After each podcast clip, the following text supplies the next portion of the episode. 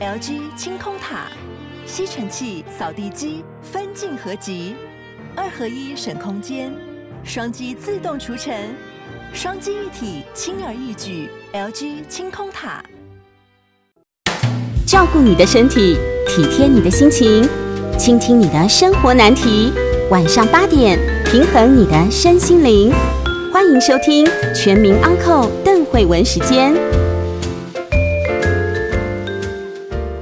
大家好，这里是九八新闻台 FM 九八点一，欢迎收听邓慧文时间。你是不是跟我一样，觉得刚刚那个歌很难找到一个点可以下开场哦？因为刚才我们音控大哥一直在看，我想说，哎，通常片头歌好像没有播这么久了哦。好，那大家好，今天是我们自从疫情以来。第一次恢复广播现场同步直播，所以如果呃手边有这个手机，然后电脑合适上网的朋友，呃，跟大家讲一下，现在可以看直播了哈，可以看到画面了。过去大概有，因为我们应该有半年七超过七八个月，七八个月没有好没有直播了哈。好，然后那有直播，大家就可以来留言呐，来跟我们互动好吗？那么开始直播第一集回归要找重量级来宾，那这就是我的重量级来宾，这是苏炫慧心理师，炫慧好，Hello，邓医师，还有各位听众，大家晚安。炫慧又出新书了。呃，对，我跟你讲，炫慧的新书在他的这个书夹页已经快要印不下了哈，字体缩的很小，字体缩的 很小了哈。那不过这本书其实我觉得又有不一样，非常不一样的切入点，而且是一个很深入点。这本书叫做《受害者情节》。好，我先请炫慧介绍一下，呃，你想要写受害者情节让大家看。是为什么？然后什么是受害者情节？好，我想首先要从我的那个智商经验开始讲，因为我在智商当中啊，呃，确实有些时候会遇到一些我个人认为非常智商无效的。一些案例，嗯啊，就是啊，不管你怎么样的切入，想要试着切入他的内心，或者是想要帮助他更更加的自我觉察，哎，很奇怪，就是还是会是在事件中一直旋绕。那在这个事件中，在这边旋绕的时候，你会听出某一些，哎，我好像似曾已经听过的一些讯息，或者是一些经历，然后。最后这一些不管几回合了哈，最后他最后的结论就会跑到就是他是那个最最悲惨的、最无能为力的，然后所有世界环绕着他的人其实都是看不起他，都是对他非常不好，甚至都是欺负他。那这个欺负他的人就包括从小时候的家庭、家人，再到长大后的所有的朋友，甚至到后来的伴侣、婆家，或者是娘家，或者是手足，或者是自己现在的小孩。其实你就。会发现说，哎，怎么好像很难去聚焦在他个人身上？就他所有所所见到的、所关注的，全部是别人对他的态度。嗯嗯，然后。呃，当然他一定会有失眠问题，他也会有一些焦虑或者忧郁的问题。但是试着要让他带回来去照顾他自己的时候，其实这条路完全，我觉得，我个人觉得可能就是不管怎么样尝试，都还是行不通。然后这样子的案例其实不是只有一个两个，不是个位数。我就是我发现它是一个好像在我们的集体文化的历程里面，它好像是一个蛮大多数的。一群人，嗯，好，所以我现在关切，我先关注到这一群人。后来我又有更多的机会，发现有一些并不是这些的当，呃，这些受害者情节的当事人，而是他周围的亲友啊啊，这些亲友其实也很困扰，他们的生活中也有很多不知道该怎么样跟他们这样子的一个。亲人朋友相处的过程，对，然后他们会有很多，他们很纠结、很纠葛。曾经就有一个人跟我说，就是当我们在讨论这一些情节的时候，他曾经就跟我说：“难道你要见死不救吗？你明明看到他这样子会很不快乐，你明明知道他这样子下去，他一定整个人生都毁了。难道你要见死不救吗？”嗯。可是事实上，在讲这句话的人，他的身心状态是完全在一个非常浩劫的状态。他其实已经自己已经没办法自救了。是。但他想的还是我要怎么救那一个人。嗯。可是那一个人跟他的。呃，关系历程也许已经是二三十年这么长的时间了哈，所以这个其实整个过程都让我非常的好奇，然后我也开始想要去聚焦在究竟是什么样的社会文化的背景，还有怎么样的塑造，甚至是什么样的一个呃早年的生命经验。如何让这样子的情况或者所谓的现象，它是如何被形成的？嗯嗯，你找到了很多，然后你有列出了，例如说八种特征嘛，哈、嗯嗯，所以大家现在可以一边听听看。我我我其实觉得啊，我们在讲一个症状的时候，你有没有发现，有时候大家会对那个名词本身，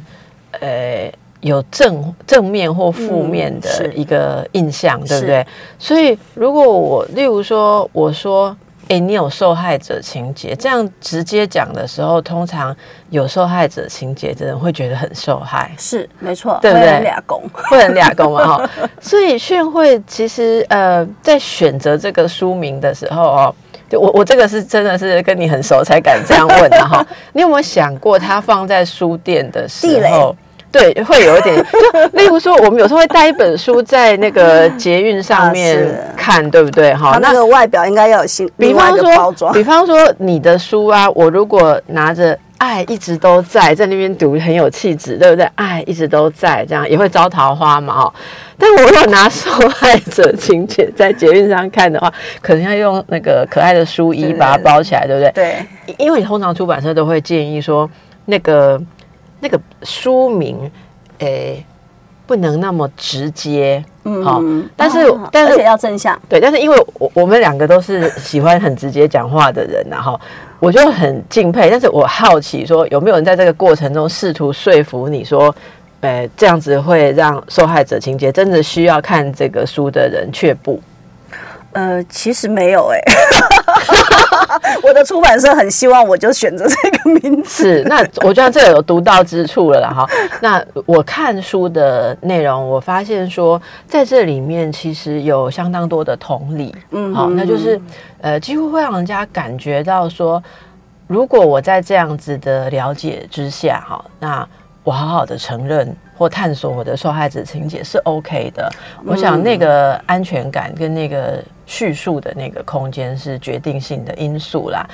那么我们大家怎么去了解，或者现在如果处在很低潮当中，还是你长期觉得很低潮的朋友，嗯，炫慧是不是来带大家我们看一下，我们是不是或多或少啊有一点这种受害者情节，或者其实你非常典型，因为你过去受的创伤，你就困在受害者情节里面无法治愈哈。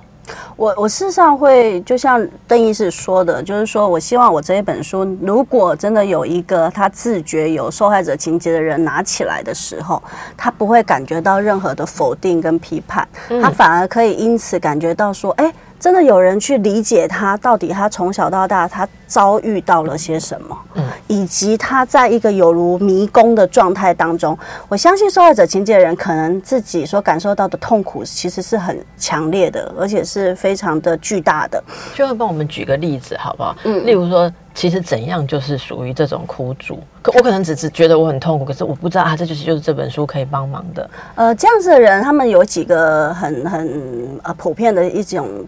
现象。那这种现象，我觉得某一个现象就是，他们觉得这世界上没有人可以帮助他们，没有人可以修复他们，甚至没有人真正的能够走入他们的心中，理解他们到底有多受伤、多痛苦。哦，然后他们在这样子的一个遭遇里面，呃，事实上他们可能也很想要生命有所翻转，或者是生命有所不同的状态。事实上，他们也很羡慕别人，因为他们眼中看到别人都不费吹灰之力就可以过得很幸福，可以过得很快乐。可是他们不懂快乐是什么，对他们来说，他们觉得这个快乐是一个奢侈。可是这事实上，这个当中过程有很多，其实我认为是他们把自己困在里面。那这个困在里面有很多原因，当然我在书里面有大部分的探讨，其实都是探讨我们的童年，因为我认童。年有什么样子的经历会会让一个人这样？哦，绝对有的。我那天忽然间想起了一首歌，我又把那首歌找出来，又听一遍你。直接唱好了。我不能直接唱，我的 五音不准。但是那首歌叫做呃虎姑婆是吗？哦，虎姑婆，就是那个好像是秋秋合唱团里面有一首歌叫做什么什么好久好久的，我真不知道我应该点头还是说 啊，那是什么歌？那你就说那是什么歌好了。好，这总之呢，那一首歌，当然那那是一个一个乐团的歌曲，它本来是很红，但是我们其实把那个歌词整个呃拉出来看，你就会发现那里面充满了对小朋友的小孩子的恐吓。哦，比如说你如果不乖，你就会小小指头被吃掉啊、或者是有一个夜晚有一个虎姑婆爱哭爱闹的小孩，其实就是会被抓走。嗯，好，事实上这是我们的文化，我认为这是本来就是一个传说嘛，对不对对？传说。那当然，这个传说就是说，哎，父母不愿意当坏人嘛，所以他找了一个坏的巫婆来恐吓小孩。但是这里面其实隐藏的讯息就是，他如果我们小孩我小朋友的时候听的话，我就会觉得说我必须要很乖，我必须要所有环境中的人怎么对待我，我都不能有任何的。呃，意见，我甚至不能有任何的那一种好像抗拒，或者嗯是嗯去抵抗些什么。我必须要把这一切他们认为对我是好，或者是不管他们对我是不是好，但是只要他们对待在我身上的，我都应该要把它承接受、接受嗯对承受下来。好，所以在这种情况下，事实上有很多我特别发现，就是说，在不是说男性没有，而是我们的女性是多数的受害者情节的受害者。呀因为到目前为止，女性还是被要求呃承受的比较多呀。是，所以就这是从小从小就开始，并不是你长大之后有非常多的角色跟很多的责任之后，而是你小朋友的时候，只要你是一个女性，好，那在很多的家庭就认为啊，女性是赔钱货，或女性是没有价值，然后再来是女女生说话，可可能哥哥弟弟一说话，哎，大家会听。或者是理所当然，他们要求什么都应该给他们。嗯嗯可是女女生一说话，哎，大家说你给我力气下浪，哦，就很容易就推翻女性，而且很容易觉得女性说话好像像风一样，根本没有人在听她说话。对那所以很多的女孩子，她们在人生就是童年的时候，一定也有很多自己的需求，也有很多她自己的渴望。但是当这些需求跟渴望一旦提出来的时候，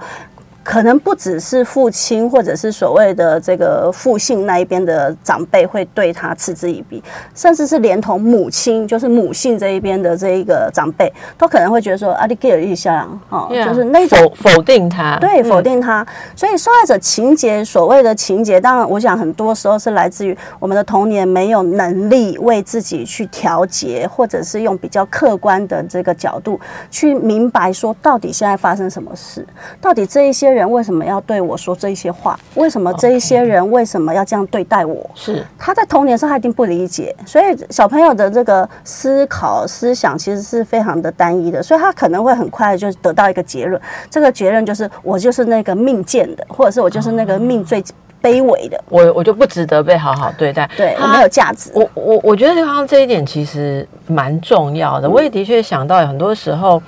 呃，我们不管是在课程里面，或是在智商工作里面，会遇到一些人，你发现说他在描述一个事情的时候，比如说他描述说，我同事一直整我，他已经整我十年了。他的描述就只有这样，对。但是，呃，但是一个比较，你刚刚讲的，如果他的成长过程有被赋予一些思考空间的人的叙述，可能是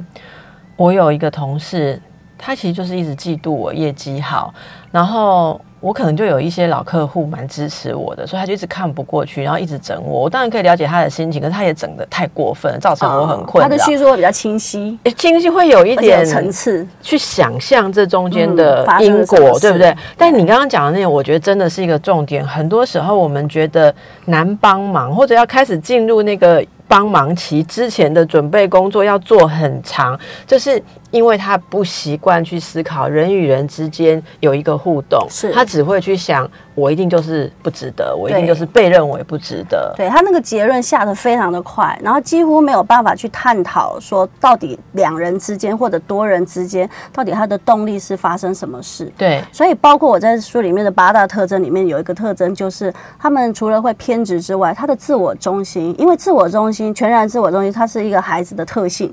等于说他的心智状态、心理功能，其实都还是停在他当年可能受创的那个时候的冻结，所以以至于他没有办法随着年龄、随着教育、随着成长、随着学习，他就可以去做转换了。嗯，那其实这想想，真的处在这样子的点，这么扁平的一个观看点，很辛苦啊很。辛苦，我认为是很辛苦的，就会觉得说，常常遇到不顺的事，然后没有办法在里面找出自己可以改变的点，会很无力，哦嗯，无助感很深，无助。感。那你刚刚说的另外一个特征偏执是什么？呃，偏执就是我们刚刚说的，因为当你跟他说，哎，会不会有可能有其他的可能性？会不会其实这个当中，比如说有些时候我们在智商过程有有时候有时候会带到换位思考嘛，对，就是换到对方的角度，或者从对方的位置、他的身份里面看回来嘛。几乎没办法，没办法，几乎没办法，他换不过去。嗯是真的心理上、功能上的换不过去嗯，他不能明白，或者是有些时候，呃，我们在智商当中会把自己跟自己拉出一个距离来。就是用一个比较客观的立场来看自己，那他们是没有这个经验，对或者没有从来没有机会去培养这个视角。好，那大家休息一下，看一下你有没有这样的成长经验。好，我们等一下回来。大家好，这里是邓慧文时间，和我在一起的是苏炫慧咨商师。我们谈的是受害者情节哈。刚才谈到，如果有人他其实一直固着在某一个角度，只会看到自己的无助、受害、难过、痛苦，然后他只知道说啊，都是别人害我的，可是那个别人又不会因为你痛苦就改变。是这里面找不到一个着力点，找不到改变情势的点。那现在这样的情节当中，炫会提到，我们如果要去同理的话，首先可以了解他是怎么变成如此的。嗯刚才谈到成长过程当中，我们的文化里面可能有一整代很多人，特别是女性，被教育的过程是没有办法去思考别人，甚至没有办法去猜测说，我我怎么样可以。改变别人对待我的方式是好，是除除了顺从之外，好像没有改变你的方式方。那这八个特征还有其他哪一个？呃，我觉得敌意，我特别特别去探讨敌意这件事情嗯。，他们对外面界的敌意，外界，那当然，这个他们对外界有敌意，是因为先他们先感觉到外界对他有敌意，对他们有很强的被迫害感。对，然后那当然就是因为我们刚刚说的嘛，他们说话就是不太被聆听，然后再来就是所有的苦头可能都是要他们承受。哦，像我自己的案例里面有很多，他们可能是家中的长女，然后可能下面弟弟妹妹是很多的，然后他可能五六岁他就要开始学习煮饭，然后五六岁啊，哦，然后搬那个板凳啊，然后在那里烧烧火烧柴啊，然后在那里煮水啊。事实上，他自己都还是个小孩。对，然后甚至七八岁，他们可能就背着弟弟妹妹到田中去帮忙了。哦，所以他们那个就是当一个小大人的这种经历，让他们觉得他们其实没有真正被当一个小孩的疼爱，嗯完全没有爱的体会啊。嗯嗯，好，那因为从小他们就被灌输，就是说他们所有的弟弟妹妹的照顾都是他们的责任嘛，哈，然后再来是所有东西都要先让给弟弟妹妹，好，所有的物资资源都是，比如说有一些我遇过遇过的案例，就是有一些人，他们可能中学之后就不能读书了，他就开始去工作打工了，就是为了赚学费给弟弟妹妹。嗯哦，甚至我还遇过有一位大姐，她就是不只是国中之后就没有读书，然后把所有的机会都让给弟弟妹妹，甚至以后弟弟妹妹他们生了孩子、成家立业、生了孩子的孩子，都还是他在当。照顾者有有有，也很典型。对，那所以这样子的人，当他发现所有的人他们看起来都非常的有成就，然后各个每一个人的社会的成就位阶都比他们高，甚至最后那么孩子都长大，也把孩子就这样带走的时候，他忽然发现他自己什么都不是。是是，啊、所以他就会有很深的那种感觉到说，你们怎么会这样辜负我？那你们到底知不知道我在这个当中到底为你们付出什么？嗯嗯啊，所以它里面就会有一个很强烈的失衡感。这个失衡感就是，哎、他好像那个无尽无尽，就是他永远做不完，永远给给不完的东西。可是当他自己要体会到一点点环境中对他们对他的友善或对他的关怀的时候，他甚至他觉得那一点都没有，一丝都没有。嗯，哎、所以他即便有的偶尔有一点，他可能也辨辨识不辨识不出出来。对，因为那个苦太多了，苦苦的感觉太强烈了，所以你加一滴一滴糖是没有用，没有，用的。你吃过苦吗？还是苦。对，所以除非你的糖很多嘛，哎，可是大部分这样子的一个受害者情节的人的周围人呐、哈，他们确实呃，可能长期在。看见受害者情节的当事人，他们面露的这些委屈啊、卑微啊，甚至是有些时候他们感觉到孤单，或者有些时候也有一些羡慕、嫉妒，而出现一些口语上或者行为上面的一种被动攻击。对被动攻击、消极性攻击，或者是那一种比较是话中有话、暧昧式的互哎，动你你的时候。举个例子，大家有什么话中有话？啊，无要紧啦，无要紧，恁中秋节恁就全家拢去耍啦，我就一个人伫厝就好啊。我笨蛋，拢甲你背好好，文蛋都把你们剥好好 回来吃啊！你哈混蛋嘛免摕回来啦，你摕回来要创啦，我也袂当食，你是毋知我袂当食哟。哎呦，我们要在马新剧吗？现在马上就有人说，这个前几天上礼拜才发生在他家，这样 呀，所以这个话其实会会不会把即便想要给他一点点爱的人都吓跑会了？会吓跑，会推走。哦，所以它这个很复杂，就是我们要探讨这个心理机制，这非常这就是已经陷入这个很黑暗的状态的时候他，有点想要把周围的人拉他一起下，拉他们一起下。对，然后他其实拉的那个感觉是。本来是希望别人把他拉到光明，可是因为他这边的暗黑太大，结果别人每次掉进来之后就掉进了暗黑，所以别人就赶快跑，别人就赶有能力的就会跑了对哈。哇，那这样子的状态真的，其实其实讲到这里，大家也许可以稍微去同理同情一下、有时候生活当中，你觉得那个人像是你周围的人像是这样的话，你那种本来以为他都在找你麻烦，想想看，其实他他真的是陷于一种苦难当中了、也许也可以说是地狱当中啊。哎、不过炫慧，这个嗯我刚刚在说，他现他是一种什么？我本来想说是一种受害者，后来我想到你有特别讲哦，受害者情节不等于受害者，不等于被害啊，者。被害者，对我们法律上定义的被害者哎你哦想要说的是什么？嗯，因为我我很担心有些人觉得说，哎，如果我真的是在社会上的这个呃互动过程或者是人际当中关系当中真的受害，比如说家暴，如果我真的受了家暴，他是实质上他就是有一个犯罪行为在里面嘛，被害者，对他真的就是被害者嘛，所以他要为自己伸张他该有的正义或权益，这是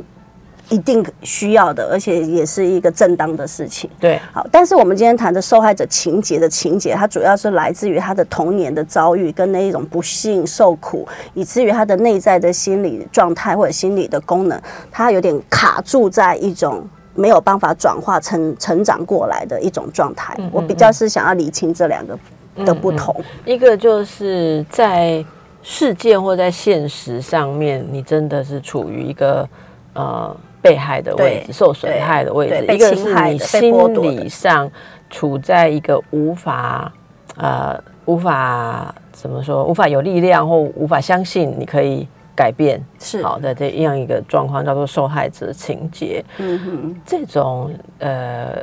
案主来咨商的时候，会有一点困难哈。哦，我认为是很大的困难。他们通常跟智商师之间会发生什么事情？呃，他们会很快，这不需要太久，大概第一次、第二次，最多到第三次吧，他们就开始，你会感觉到他们对你之间有一种怀疑，然后有一种强烈的敌意，就是我刚刚说的敌意。就不管你今天要带他去往哪里思考，或哪里去讨论他，他都认为说你是在不信任他，或者是你是你想要替加害者讲话，呃，也不是，他就会认为说，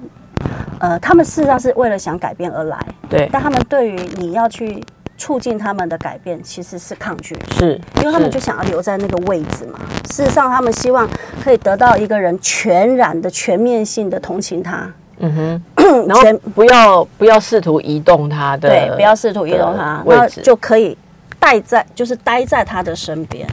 不要为了他能够成长，或者是能够转变他内心的这一些痛苦的状态下去 do something，他不要那个 do something。我们如果为了让听众朋友更能够想象的话哦，假设一个人来找治疗师，那他可能说，嗯，他的婚姻很惨，他被婆婆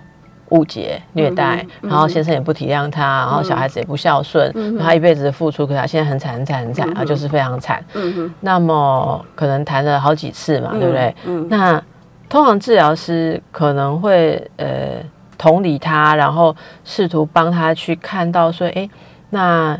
比比方我想象说可能会说，哎，在我们来看一下这个过程哦，呃，在什么样的情况之下，你勉强自己做了很多，其实。让你很辛苦的事情哦，嗯。那他可能就讲了一些事情嘛，对不对？这个这个地方还不会到敌意嘛，讲讲叙述或者是讲他那个过程里面遭遇都不会。让他讲他的遭遇，让他讲他的无奈都不会了，都不会。那通常敌意会，如果以这个 case 的话，敌意可能或他的他的焦虑哈，他开始不安、无无那种不信任感，或者那种惯性的敌意，会出现在你你处理到什么样思维的时候，或你建议什么时候，他就会呃，就例如说，我们可能开始讨论到说，哎，那我们可以换想想看，或换换看，我们可以比如说到孩子的角度去体会一下这个过程、这个关系的历程，或者是他说过的话。因为他说过的话一定有他的原因嘛。他可能说，因为儿子对他的态度不好，或者是女儿对他怎么样，所以他才会这样子对他们说。他通常对于自己会说出一些其实也很有伤害性的话。他们是很有理由的，嗯，就是他们认为就是一定要这么说，因为你们就是这样对待我，所以我就是一定会也会有点好像让你们也不舒服、不开心。好，但是当我们说，哎，那你这样子的话说出来之后，对这个关系的影响性，或者是哎从儿子女儿的这个角度听到的，他们可能会听到一些什么的时候，哦，你就会发现他们立刻变脸，他会很紧张，会很紧张。我我在想，这个画面很熟，他可能就会。他甚至他会很快的认为说这里面有指责他的部分，其实即使这里面试图是非常想要帮他去看到说你可不可以找到那个开关，以后你不要老是被电，你开始可以学会我往哪里就不要。嗯。那也你会看到一种严严格的说啦，我觉得某种程度上也是抗拒自主，是。就是就说我们如果要跟他讲说哪里有一个自主的开关，他他在他在。很开心的看这个开关之前，会先想说：“你的意思是说我以前都没有去看这个开关吗？”对，所以这前面的过程真的要能够很好的信任关系，才有办法开始改变。是，好，我们休息一下。欢迎回到九八新闻台邓慧文时间，和我在一起的是苏炫慧心理师。我们谈的是受害者情节这本书的目的是要让你摆脱恶性纠葛的人际关系，重新找回完整的自己啊！是呃，不要再相信你一辈子就会是那个倒霉的受害者哦，你要先相信是有一些。啊，脉络可循，你可以脱开，或者你可以改变。那么，如果现在有有大家有听到，觉得说，哎，其实我我愿意试一下来检视看看啊，会不会其实不是那么无望？会不会我不会一辈子都是受害者啊？那可以怎么样来做这个找回完整的自己呢？呃，我当然觉得这个历程不容易了哈，但是我确实也看到某一些希望。那些希望就是当一个人开始有自觉、有意识到说，会不会其实我也还在童年的那一个情感创伤的时空中，一直还没有苏醒过来，也还没有真的从那个时空中走到现在来。所以当他开始有意识、有自觉的时候，我觉得这已经是非常。了不起的第一步了，好，那之后呢？通常我还是会认为说，因为我们内心有一个缺爱的自己，因为小时候有很多的情感上的匮乏，然后我们没有被真正的当做一个呃值得被爱的生命在对待，所以以至于说，我们跟我们自己的关系其实就充满了敌意，而且充满了很多可能他认为别人轻视他，其实最轻视他的是他自己。啊，所以我其实有一些时候，我会用一些过程，其实比较主要是修复他跟他自己的关系。好，因为呃，受害者情节的人通常对自己啊会有非常呃残忍而跟严苛的对待。好，那个残忍跟严苛，所以他们会有自伤行为。好，那个残忍跟严苛的对待，是因为他们非常的痛恨自己，他们觉得要不是自己的生命这么的贱，或者是这么的卑微，他们不会这样被对待。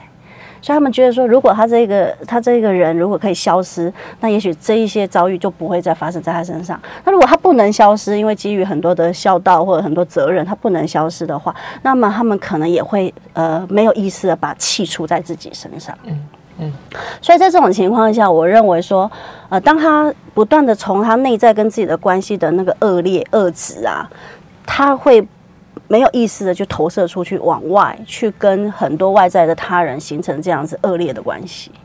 其实这就里面是一个简单讲，这个人生好糟，连他自己都讨厌的那个感觉。然后，对，就是呃，就是好讨厌的人生，好讨厌的好讨厌的自己。对对，所以我就会试着说，想要先去滋养或者滋润他的内在的这个空间或内在的经历。啊，那当然，这个时候我们的治疗师本身的这个同理的深度当然要够，哦，但是同理呢，呃，又不能变成泛滥滥情，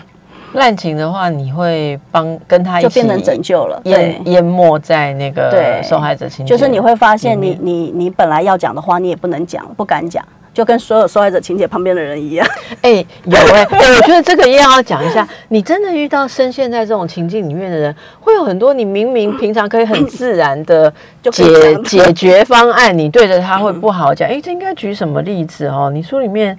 哎，我我我，你现在可以想得到什么例子吗？例如说，这有点说被他们框住了，没有办法讲跳脱这个允许范围以外的话。比如说，有些时候他所述叙述的这个情境里面或者事件里面，其实你会看到他可能先做了一个头，后面才有一些过程或者是一些变化。嗯，但是我们想要，如果平常我们可能就会把，哎，那个一开始我好像看见了你做了些什么。哎，不过我觉得你这个讲这个，我觉得很有趣。呃，假期的时候，我们小朋友在一个早餐店，然后吃完早餐已经要离开了。他站起来的时候，他就调皮呀，就踢了那个椅子。他想要把那椅子踢开，他就不想好好的用手把它移开，就故意踢的哦。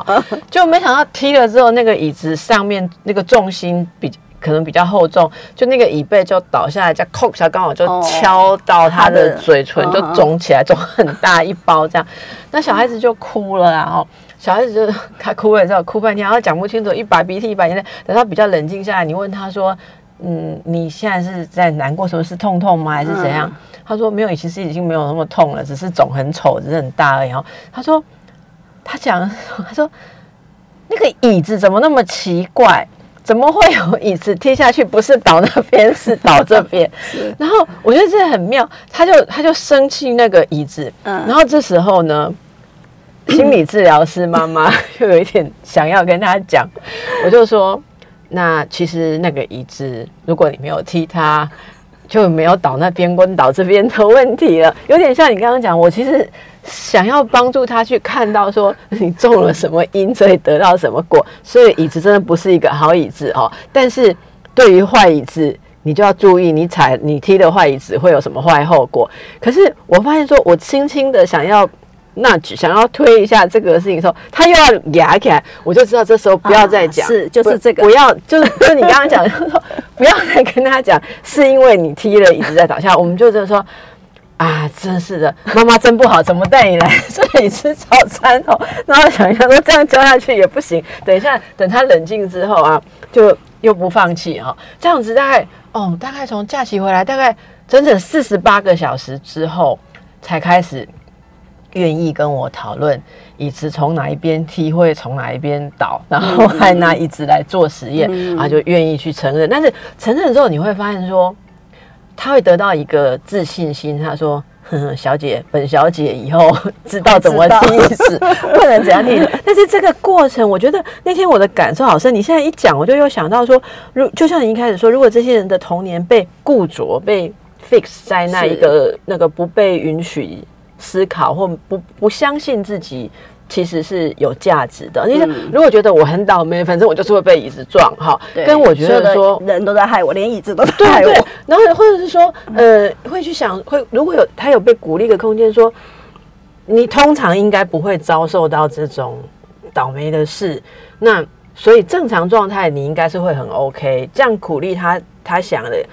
能够这样被鼓励的人。是比较幸运的，所以他真的如果固着在那个点，就我觉得就会像是小朋友，他很听不进去。你要跟他讲他有什么是操控的空间，因为他听到不是操控的空间，主控性，他听到就是我的错嘛。对，就是我被指责，我被说我不好。对，所以这些人真的，嗯，我们可以真的去同理，就是他的心智不知道停在几岁，是大人就没有帮助过他太多。是，那那宣慧这个。在这样做的做这些工作的时候，对治疗师来讲最最难承受，或或有些治疗师会渡不过去的地方在哪里？你刚刚说治疗师的那个承载力也要很好嘛？对，那要承载些什么？哇，这个我也是一路这样子承呃承受过来，或者是经历过来，不是说承受，就是经历过来。我觉得我是很真实的在面对这样子一个很普遍文化下的这样子的一个现象。好，我想呃，这可能要分好几个阶段。啊，我我在初期的时候，就是刚刚在做治疗师的时候，我觉得我很容易，确实会被，因为无意识，而且我们学习的过程很少在教这种很内心的这种心理动力的过程，所以那时候会很无意识的说，哎，只要能够让他好好的，我们就要让他好好的。你意思是说不要一直拖他，就是不要让他有起任何的情绪反应，因为那个情绪反应是在很大的时候很强势、很强烈、灾难。而且你通常只要那个情绪一来，你就不是一小时的问题。他可能 一个半小时，甚至两个小时的问题。问题是我们在医院工作，不可能有给你这样子的时间啊，所以他可能回去会写一百封痛苦的 email 来。呃，会会会也有，然后也也甚至因为那个时候比较是波洛格，所以我有被人家在部落格说我是大便，我治疗师是大便。是屎，它是一坨屎，苏秀慧是一坨屎，真的受伤很深，真的是受伤，这是是我们要承受的啦，是我们要承受的。就是说那个时候还不知道，就是那个时候其实我的那个案例没有那么多嘛，所以我那时候只觉得说，到底发生什么事？我已经尽可能的，慢慢的为了不要产生这一些呃张力。有时候就会一直收轻手收手这样子，然后你本来可以处理、可以爬书的事情，你不敢去，我不敢去碰，所以这样子就会变成第二个阶段的问题。嗯，无能感，无能呃无能感是一种，那另外一种是无限耗。无限号，所以每次来都讲一样的事情。如果跟你耗还好啊，大部分耗到后来，他自己会担心。我我的经验，他们到后来会很担心，说我来这么多次也没什么改善，我治疗师会不会厌恶我？所以他就会，他也急了。那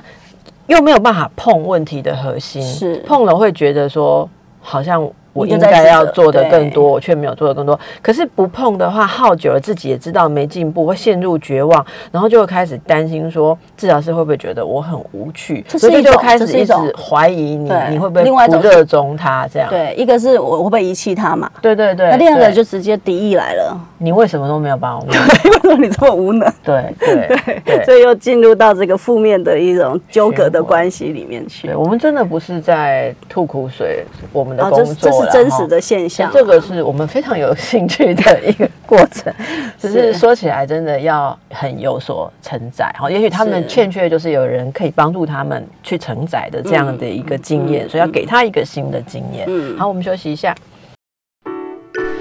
好的，我们回到邓慧文时间，和我在一起的是苏炫慧心理师。我们刚才谈受害者情节啊，因为今天没有听到那个听众空中听众的回应，不过从网络上的回应，我们可以看到说。大家都很知道炫慧在讲什么，哈，每个人的描述，他们周边的那个人就是非常的传神，然后就像刚刚有位呃这个网友讲说，那他们那种一直觉得别人要害他，所以有时候要不然就是一直。很强烈的敌意的发散，要不然就是先跪下来，用用那种过度卑微的姿势，好像是我先跪下来，你才你就不会打我吧？可是我刚刚是在跟宣慧讲说，然后跪久了，其实心里又很恨，说为什么老是跪着？是这样就没有办法走出去了哈。所以刚才呃，宣慧提到了几点，我来稍微摘要一下。一个是回顾一下自己的成长经验，缺少了一些空间思考的空间，缺少一些让你可以换位思考或去思考。不同的可能性，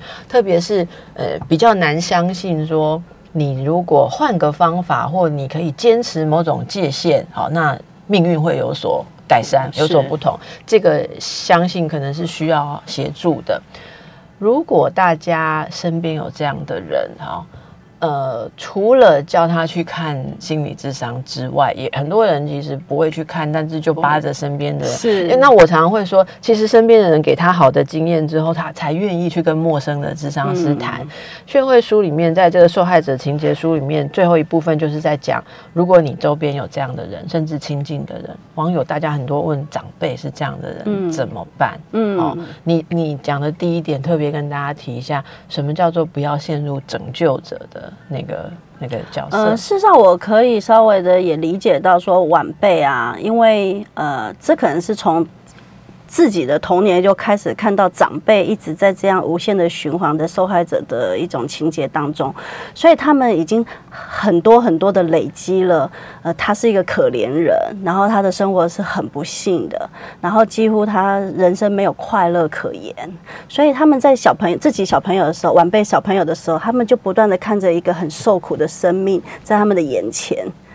存在跟出现。嗯，那所以在这种情况下，他们。慢慢的那个他们可能也不自觉，他们慢慢慢慢就有一点点好像就是不救他谁能救他？我不入地狱谁入地狱的那种想法，或者是那一种很无意识产生的一种感觉，所以他们就会慢慢的觉得说，所有人好像都真的对他不好，所有人好像都弃他于不顾，那我不行，我不能这样，因为只剩我了。对，只剩我了。如果他没有我，他怎么办？就是这就是一个无限的。它是它是没有理性可言的，但是它就是一个无限会绑住我们自己，好像我们刚刚说的，我们在没办法自由的或者是自主的去打算我们自己的生活要怎么安排，我们也没办法自由自主去选择我们的生涯，我们也没有办法自由自主的去选择，那我自己要怎么样呃过我今天的日子啊？所以这一切都是要取决于这一个人，因为他们可能会把这一个人的快乐跟幸福当做自己的使命。那怎么办？我就觉得这个就是一个掉进去的开始啊，所以呃，我在书里面有说啊，哈，第一件事就是，如果你要开始去呃调整你跟这样子受害者情节的人的关系的话，第一步我们要先把要改变他变成幸福或快乐的念头放下，就是不要觉得我要把他变成快乐幸福，对，等于说我们要把他的现在的这一种呈现视为是他。这一个人存在的一个面貌。就是我们要先接受这个面貌的存在，嗯嗯啊，就是因为你又一直想要改变它，你其实就已经开始会起一种烦躁跟一种焦虑，就是说又来了，那个又来了，很快就会出现在你脑海里，然后你就会开始想要扑灭它。对，可是你任何扑灭的动作，不管是想要快速的安抚他、满足他，对，顺着他，或者是只要指教他，给他只要都会就是会变成批评嘛。对，那这个就会呃。有很多病态共依存啊，哈，是。那其实宣慧，我觉得你这边有一个其实写的非常的精要，就是不要以我好你不好的心理地位看待对方。我觉得这有双面的，我好你不好，一方面是觉得你应该要变好，另外一个也会产生一种我比较好，所以我应该要在这里。对对对，我不能够走开嘛，哈。那你最后的这个结论哈是说，呃。能拯救他的只有他自己啊，所以我们是尊重对方的摸索，祝福对方的蜕变，嗯，好，然后以正向的情感做正向的回馈，看他能不能在你的正向回馈里面得到一点力量跟希望，是是。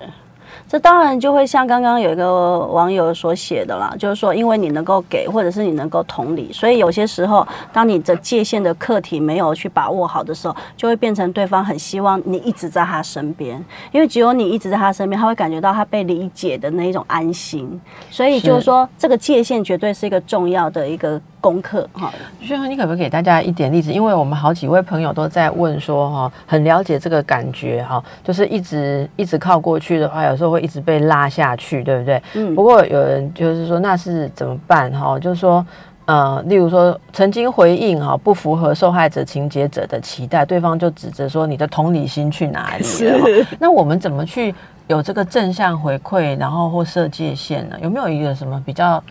明确的说法，你可以在二十秒之内给大家一个 idea，当然剩下大家可以去看书了哈。啊，我我会认为说，我们如如果我们回到人生而平等，然后你也是呃视生命的价值为一个你很关注的一个关怀点的话，那么你在听这些人在诉说他的这个悲苦的人生、悲苦的童年的时候，我觉得能够给予他一个比较正向的，或者是增强他内在的一种力量的时候，就是看见他的韧性，跟看见他的不容易。OK 啊，那怎么样看见他？即使在小时候没有被疼爱，或者是没有被给予，甚至很匮乏的情况下，他还是如此的去，也许承担了他不是属于他的责任，或者是他其实也是真的是呃付出很多才能走到今天来。OK OK，我觉得这个是你可以给他的正向。我觉得这是一个很肯定，就是你。你肯定他的走法，好，不要去否定他说你走了一个很糟的人生。我想这是一个很好的起点，提供给大家参考。那更多你想要了解比较深层的这个心理的话，呃，推荐给大家受害者情节啊。谢谢宣慧今天来到我们的节目，谢谢邓医师，谢谢大家，谢谢，谢谢。